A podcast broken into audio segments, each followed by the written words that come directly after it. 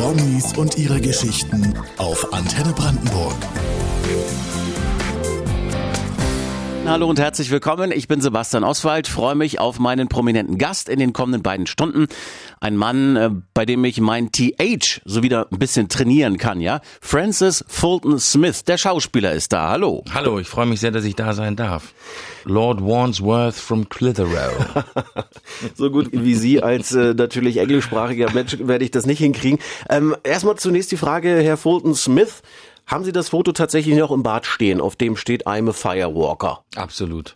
Er hat ein neues Buch geschrieben. Der dunkelste Moment ist der vor Sonnenaufgang. Und wir haben schon kurz über ein Foto gesprochen, das auch in diesem Buch auftaucht. Das I am a Firewalker Foto, hinter dem eine spannende Geschichte steckt. Sie sind 15 äh, Meter barfuß über glühende Kohlen gelaufen. Ja, das ist korrekt. Aber das kann man natürlich nicht so aus dem Zusammenhang sagen, weil da denken die Leute, man ist verrückt. Also bitte nicht nachmachen. Äh, es bedarf da einiger Vorbereitung. Bei mir war das ein äh, Seminar mit Tony Robbins äh, in Miami. Also da geht es um, um wie kann man sich beruflich optimieren, aber eben auch in der, in der Persönlichkeitsfindung, dass man sich analysiert, wo sind möglicherweise Punkte, die einen hindern, noch erfolgreicher zu werden. Mhm. Und mhm. die sagen eben, und das glaube ich, kann man nicht ganz von der Hand weisen, nur wer in sich selber ruht und in sich selber Ausgeglichenes kann auch im Geschäftsleben erfolgreich sein. Sonst läuft irgendwo was unrund mhm. und es wird sich irgendwo anders äh, manifestieren. Und in dem Zusammenhang geht es natürlich darum, dass äh, wir alle limitierenden Glaubenssätzen unterliegen. Also mhm. das schaffst du nicht, das kannst du nicht mhm. und ähm, ich bin am Ende und was weiß ich was. Und äh, das kennt jeder von uns. Ne? Und äh, da geht es drum, dass die ganz raffiniert im ersten Tag dieses Seminars, ähm, das merkt man erst später, rückblickend, man kriegt es gar nicht direkt mit, aber die konditionieren einen über den Tag hinweg sehr klug mit äh, natürlich Psychologen ausgetüftelten äh, Schlüsselreizen und Schlüsselworten. Also man muss sich so eine Siegergeste ausdenken. Mhm. Also wir kennen vielleicht die Bäckerfaust oder sowas. Und ähm, man muss damit eine Emotion verbinden. Das übt man dann in, in Zwie, also in Zweierübungen oder in Gruppenübungen und das zieht sich über den Tag und dann irgendwann heißt es so, jetzt gehen wir nach oben und machen den Firewalk und dann ist es bei den meisten so, dass man sagt, was heißt hier Firewalk, ja? Mhm. Wir gehen über, über glühende Kohlen. Aber das Interessante ist, wenn man, wenn man es gemacht hat, und ich darf sagen, also 90 Prozent der fünf oder 98 Prozent machen das ohne, dass sie sich wirklich verletzen oder so. Mhm. Also wir sind wirklich zu außergewöhnlichem fähig als Menschheit, als Menschen.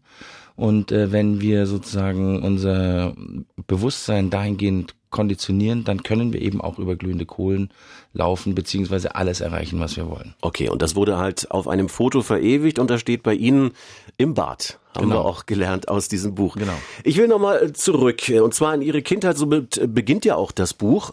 Sie sind äh, 66 in München geboren und Ihr erstes Wort war nicht Mama oder Papa, sondern Krokodil. Ja, das ist richtig. Wie, wie kam es dazu? Also ähm, ich habe das dann im späten Nachhinein ähm, ist erkannt, dass mein Großvater mir immer ein äh, wunderbares Gedicht vorgesagt hat, was ich jetzt aber nicht wiedergebe. Ähm, und, und da geht es eben um das Krokodil von Singapur. Und das ist ganz witzig und ist bei mir hängen geblieben. Mhm. Und mhm. ähm, vielleicht hängt es damit zusammen. 16 Jahre lang war er Dr. Christian Kleist in der Arztserie Familie Dr. Kleist im ersten. Er hat Franz Josef Strauß gespielt im tollen Film Die Spiegelaffäre und er war im Mehrteiler Oktoberfest 1900 zu sehen. Schauspieler Francis Fulton Smith ist heute mein Gast in Hallo Brandenburg hier auf der Antenne. Und Sie hatten schon ganz, ganz früh den Wunsch, Schauspieler zu werden. Und das hat damit zu tun, dass Ihre Eltern oft Filmmusiken von Ennio Morricone gehört haben. Ja, fast, äh, fast täglich, muss ich sagen. Ja. Damals gab es ja noch die Langspielplatten und ähm, äh, das war die Zeit, wo der Film rauskam und äh, mein Vater war ja Jazzmusiker und das ist ja nun ein wirklich grandioses musikalisches Werk von Ennio Morricone und äh, ich hatte eben äh, in meinem Schlafzimmerchen äh, war immer so ein kleiner Türspalt mhm. offen und da, da kam eben dieses, dieser Lichtstrahl reingefallen und ich hörte immer aus dem Wohnzimmer eben die Musik von Ennio Morricone und dann habe ich mir immer am nächsten Tag habe ich mir dann das Plattencover angeschaut und da waren diese drei Cowboys, die von dem vierten erschossen werden. Das war Also wir reden über Spiel mir das Lied vom Tod, ne? Haben wir Richtig, noch gar nicht richtig. gesagt. Ach so, Mhm. stimmt. Ennio Morricone, Spiel mir das Lied vom Tod, war tatsächlich mein, eine meiner Initialzündungen Mhm. über die Musik, über die Akustik und dann natürlich immer dieses Cover angeschaut und ähm, ich, ich wollte tatsächlich äh, Cowboy werden oder Indianer. Mhm. Also so, ich wollte auf jeden Fall da draußen in der Prärie sein und die Welt erobern. Wie alt waren Sie da? Ähm, fünf, drei, Ah, ja. drei, vier, fünf und dann sagte mein Vater irgendwann, du, also das sind gar keine, das sind also Cowboys und Indianer, die gibt's so gar nicht mehr, das sind Schauspieler, das ist ein Film.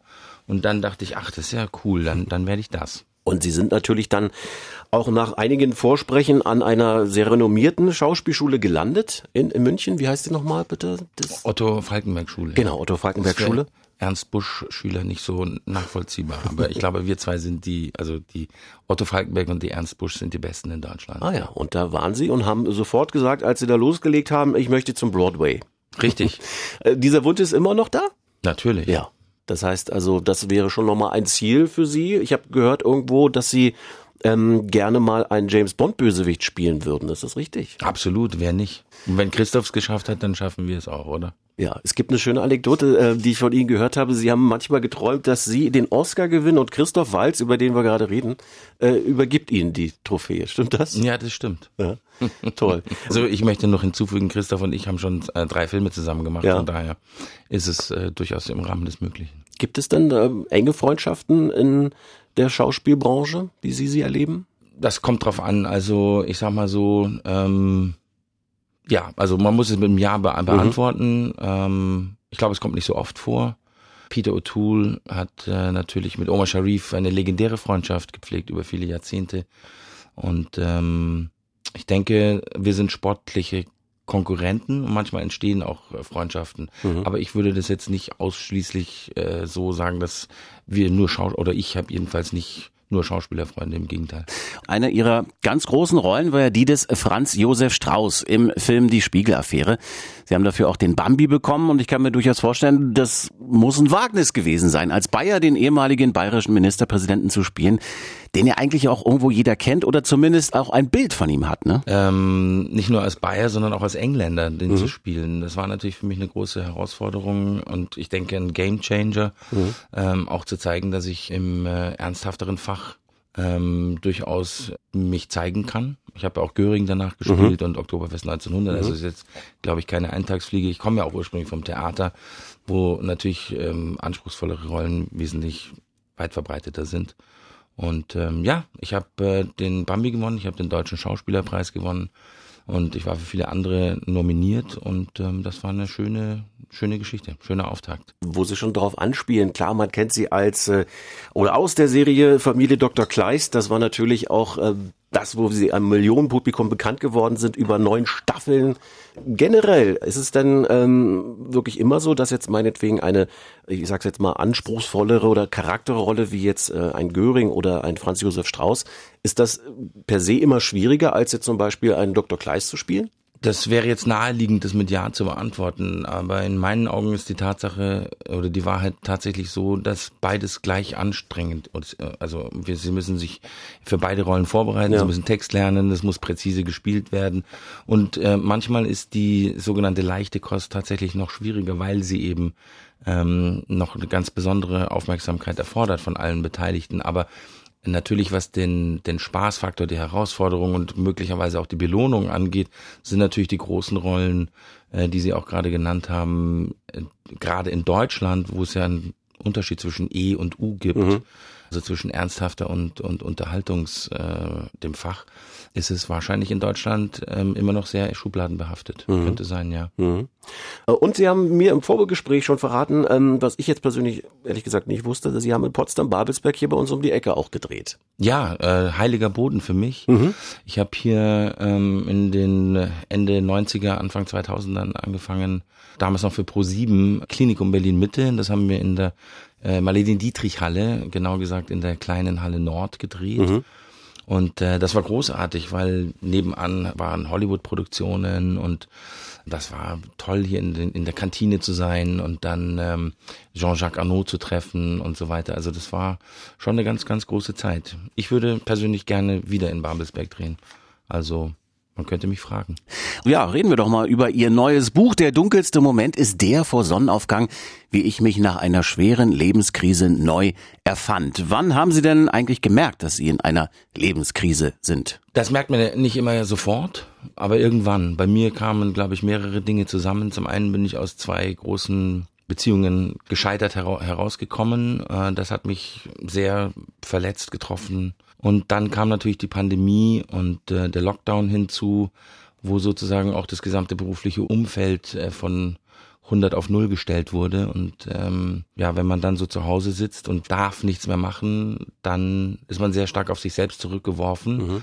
Und dann kommen erstmal die lustigen Sachen und dann kommen irgendwann die schwierigeren Fragen. Und die kann man dann eben wegdrängen und weiß was ich, den Weinkeller leer saufen oder man stellt sich einfach mhm. den Dämonen, den Quellgeistern, den Herausforderungen. Ich persönlich glaube, dass das Leben mit uns über Probleme und Konflikte spricht und ähm, uns damit die Chance gibt, dass wir uns tatsächlich entwickeln dürfen und dass wir uns weiter entfalten können. Mhm.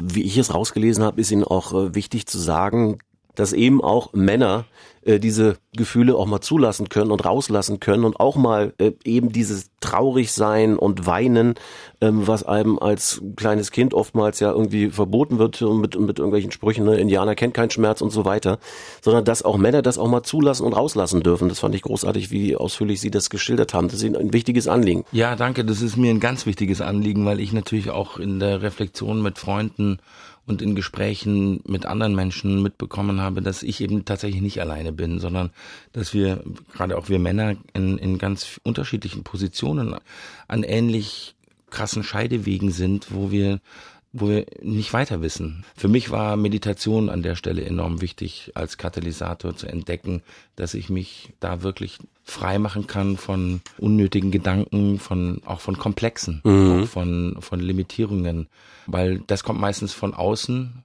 und man fühlt sich dann schlecht. Also wenn jemand sagt, wie, wie läufst denn du rum? Ja, dann, dann ist, ist der andere schon in der, in der defensiven ja. äh, Position. Und wenn er das nicht auflöst, wenn er nicht stark genug ist, dann wird er den ganzen Tag sagen, scheiße, ich, ich sehe voll blöd aus und so. Ja. Mhm. Und dann, das nimmt man mit und das verändert den ganzen Tag. Mhm. Aber wenn sie morgens äh, jemanden begrüßen, sagen, boah, du siehst toll aus, wow, was für ein schöner Pulli, dann werden sie selber, aber auch der andere ganz anders durch den Tag gehen. Francis Fulton Smith ist da, ein Mann, der in Bayern aufgewachsen ist, bei dem es also nahe liegt, dass er die Berge liebt. Und ich weiß, es gibt Berge, die Sie unbedingt noch bezwingen wollen in naher Zukunft? Also ich bin ja kein Bergsteiger, also der in der Wand klettert, mhm. sondern Bergwanderer. Mhm. Das heißt, bei mir sind es Berge, die man quasi von unten bis oben er, ergehen und erlaufen kann und dann auch wieder sicher runterkommt. Äh, ich habe zwei, die auf meiner Bucketlist stehen. Das eine ist der Kilimanjaro und das andere ist Mount Everest Base Camp. Trainieren Sie dafür schon? Ja, ja. Äh, vielleicht, also der Kilimanjaro wird es nächstes Jahr werden mhm. und Vielleicht schaffe ich auch den Everest an der Stelle schon, aber sonst habe ich ja dann noch fürs 24 noch was vor. Und für uns Flachlandtiroler hier aus äh, Potsdam, aus Brandenburg, welche Tipps haben Sie als Bayer irgendwo, wo sollte man unbedingt mal, wenn man sich da probieren möchte, wo sollte man vielleicht mal loslegen und anfangen mit Bergwandern bei Ihnen in der Heimat? Also ich würde jetzt natürlich sagen, äh, wenn Sie nicht vorher am Oktoberfest waren, sollten Sie gar nichts probieren. aber wenn Sie, aber wenn Sie wirklich in die Berge wollen, dann bitte ich Sie inständig, dass Sie sich vernünftiges Schuhwerk mitnehmen, weil die meisten Unfälle passieren, weil Leute mit Flipflops und irgendwelchen nicht adäquaten Sachen da oben rumrennen. Und äh, der Berg verzeiht keine Fehler, das ist die erste Regel. Aber in Bayern, gerade im Tölzerland und im, in der Gegend von Garmisch gibt es wunderbare kleinere Berge, die zwischen 600 und 800 Meter mhm. sind. Da sind sie auch schon mal drei, vier Stunden unterwegs, wenn sie anfangen. Äh, sie können ins Karwendel gehen, das ist dann schon so eher in der 1200er Gegend. Und wenn sie ganz toll sind, können sie irgendwann auf die 3000er und wenn sie noch besser sind, dann gehen sie in die Schweiz in die 4000er oder eben auf den Kilimanjaro, der 6000 ist. Aber das sollte man nicht am ersten Tag machen. Nee, aber vielleicht übt ja jemand und äh, trifft sie dort nächstes Jahr. Genau. Sie sind begeisterter Maler, das beschreiben Sie auch ausführlich in Ihrem neuen Buch. Und für alle, die jetzt ähm, noch keinen echten Fulton Smith zu Hause im Wohnzimmer hängen haben, beschreiben Sie doch mal bitte, welche Art von Kunst machen Sie denn überhaupt und wie kam es denn eigentlich dazu? Äh, ich komme ursprünglich von, von den Porträts und Landschaftsmalereien, von Aquarellen, äh, die mich sehr inspiriert und beflügelt haben. Ich habe dann, als ich äh, beim Drehen das dürfen jetzt meine Kinder nicht hören, aber es bleibt ja unter uns. Aber als ich früher mit dem Rauchen aufgehört habe und beim Drehen hat man ja immer wahnsinnig viele Pausen, Umbaupausen, mhm. dann kommt also sehr lange Wartezeiten. Und die Regel ist eigentlich, dass alle immer rausrennen und rauchen. Ja. Und dann habe ich mir gedacht, okay, jetzt bist du wieder der Außenseiter, der nicht mitraucht. Was mache ich denn jetzt wieder so? Und dann habe ich angefangen, mir so ein kleines Sketchbook zu kaufen und dann habe ich angefangen, einfach kleine Impressionen und Sketche zu malen. Und aus manchen sind dann Bilder geworden. Mhm. Das war aber relativ gegenständlich, sag ich mal, und, und sehr konkret. Und in der Pandemie und aufgrund der Situation, die wir gerade vorhin jetzt länger besprochen haben, war es eben so, dass ich nicht aus Lust und Laune zum Pinsel gegriffen habe, sondern die Emotionen in mir waren so überbordend, mhm. dass sie irgendwie raus mussten.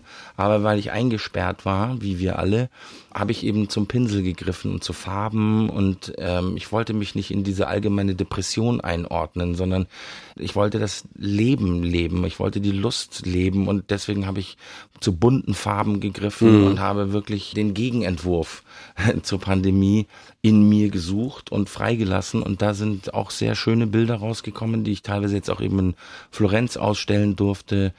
Meine Reise in der Malerei ist genauso wie die in der Meditation. Ich habe einfach entdeckt für mich, dass ich mich gerne auf anderen Spielfeldern auch ausdrücke. Ja. Gleichwohl bin ich natürlich trotzdem primär Schauspieler, aber eben auch Produzent, Schriftsteller und Maler. Sie haben halt unglaublich viel künstlerisches Talent in, in sich. Ne? Das sind auch musikalisch bewandert. Das stimmt. Was spielen Sie gerne? Was, was können Sie für Instrumente? Ihr Vater, Sie hatten es ja schon eingangs erwähnt, war ja auch Musiker. Oder ja, Musiker? der war Schlagzeuger und ja. ich habe auch, äh, ich war im musischen Gymnasium mit Musikhauptfach und äh, ich habe äh, in meinem früheren Leben Klavier und Schlagzeug gelernt. Und dann habe ich nach dem Abitur gesagt, okay, ich werde jetzt Schauspieler und dann muss ich gestehen, da ärgere ich mich heute ein bisschen drüber, habe ich das Klavier und die, das Schlagzeug doch sträflich vernachlässigt und würde heute nicht mehr so einfach jammen. Aber das Tolle ist ja immer, der Kreis schließt sich, jetzt spielen meine Kinder Klavier, das heißt, Ach, ich habe Klavier angeschafft, das steht mhm. bei mir. Und wenn meine Kinder in der Schule sind oder nicht da sind, äh, dann äh, setze ich mich selber hin und klimper so ein bisschen. Aber wer weiß, vielleicht taucht ja auch da noch etwas auf, was raus will. Zwei Töchter haben Sie, haben wir auch noch gar nicht erwähnt, richtig.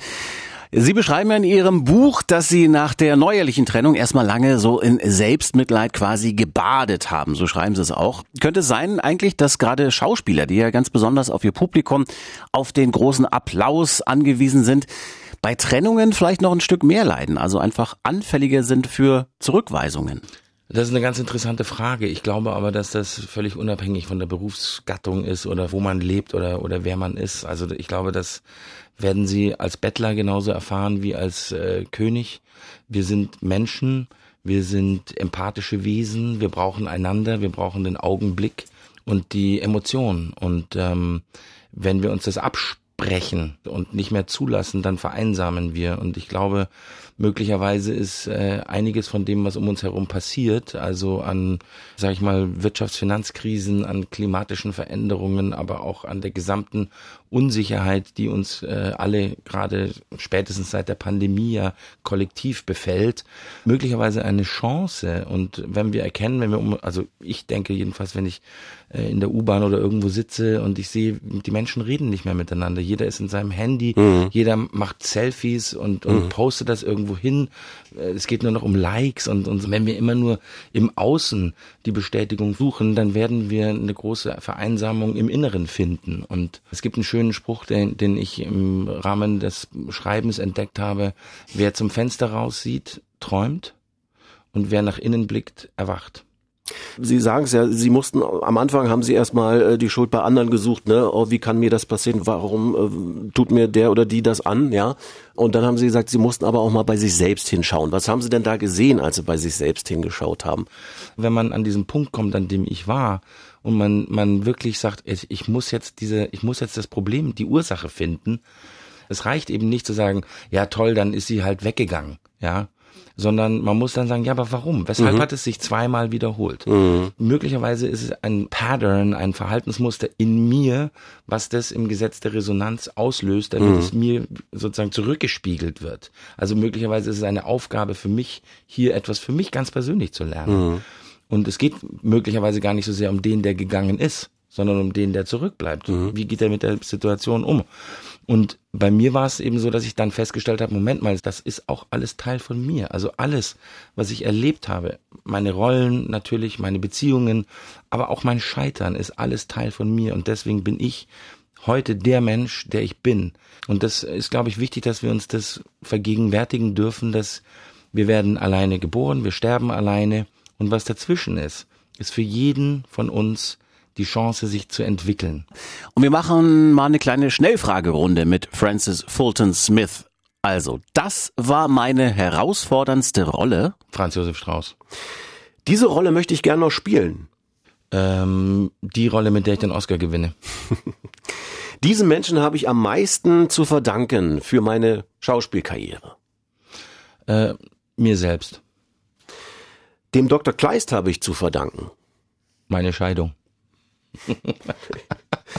Ja, also da müssen wir vielleicht mal einhaken. Ne? Sie beschreiben es in dem Buch, Sie waren ja ewig nur auf Dreharbeiten und quasi nie zu Hause und haben sich dann in Ihrem Zuhause ja auch schon fremd geführt. Das stimmt. Aber ich muss natürlich fairerweise sagen, weil ich gerade auch in den neuen Bundesländern so unfassbar viele Fans und, und weibliche Fans habe und äh, Familie Dr. Kleist immer noch in 22 Ländern erfolgreich läuft. Ja, also Wahnsinn. ich habe natürlich äh, einen ganz großen Teil meiner Karriere auch dieser Figur zu verdanken. Insofern habe ich immer den schützenden Brudermantel um sie geworfen.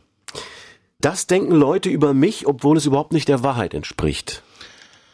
Boah, das, wie soll ich das beantworten? Vielleicht, äh, keine Ahnung. Irgendein Klischee, das Ihnen immer wieder begegnet, wo Sie denken, wie, warum denken das die Leute immer? Klischee. Hm.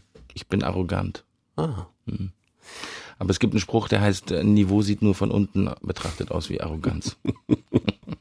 Äh, Sie sind ja mit dem Traumschiff um die halbe Welt gekommen. Gibt es noch irgendein Land, ein Ziel, das Sie unbedingt mal gerne bereisen möchten? Moskau. Ah ja, okay. Aber jetzt aktuell? Warum nicht? Ist unmodern, aber Moskau hat eine wesentlich längere Geschichte als Putin und Moskau wird es auch noch geben, wenn der Herr endlich weg ist. Und das war mein größter Fang beim Fliegenfischen. Oh, das war ein großer Lachs. Fliegenfischen, das machen Sie schon seit Kindheitsbeinen an, ne? Ja. Es gibt ein äh, Foto von Ihnen in dem Buch. Was ist das Faszinierende für Sie daran? Ich habe es auch noch nie gemacht. Ich weiß, dass Sie das, äh, dass Sie da auch lange drüber reden können. Was ist das Tolle am Fliegenfischen? Warum macht Ihnen das so viel Freude? Also der Unterschied in, in aller Kürze ist ja zwischen dem Angeln, was in der Regel äh, stationär stattfindet, wo man irgendwie einen Wurm oder Köder reinwirft und wieder reinholt und hofft, dass der Fisch anbeißt. Das Fliegenfischen ist aktiv. Das heißt, wir gehen den Fluss rauf oder runter und äh, wir haben am Ende als Köder eine äh, Kunstfliege, die der natürlichen Fliege nachempfunden ist. Und äh, damit sprechen wir den Fisch an, so heißt das korrekterweise, und überreden ihn, ähm, seinem natürlichen Beißimpuls nachzukommen. Und ähm, dann muss man den natürlich fachmännisch ähm, auch weiter behandeln.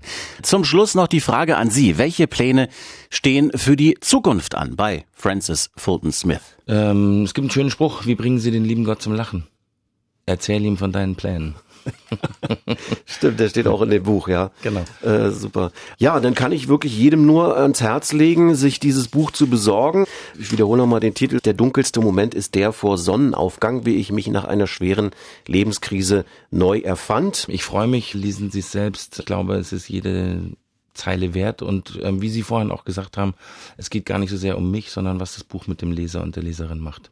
Freue mich sehr, dass wir heute Zeit hatten, dass Sie hier waren und äh, wünsche Ihnen alles Gute und viele ja, helle Momente und keine dunklen mehr. Beziehungsweise wissen Sie ja jetzt, wie man mit denen umgeht. Ja, und wo Licht ist, ist Schatten und umgekehrt. Wir leben in einer bipolaren Welt und von daher gehört beides zum Leben. Ich würde einfach sagen, erstmal auch da, danke, dass ich hier sein durfte, aber man darf beides umarmen, weil beides ist möglicherweise für uns ein Geschenk, das wir lernen dürfen. Ich finde das ein tolles Schlusswort. Francis Fulton Smith, danke für den Besuch. Danke auch. Alles Gute für Sie. Antenne Brandenburg.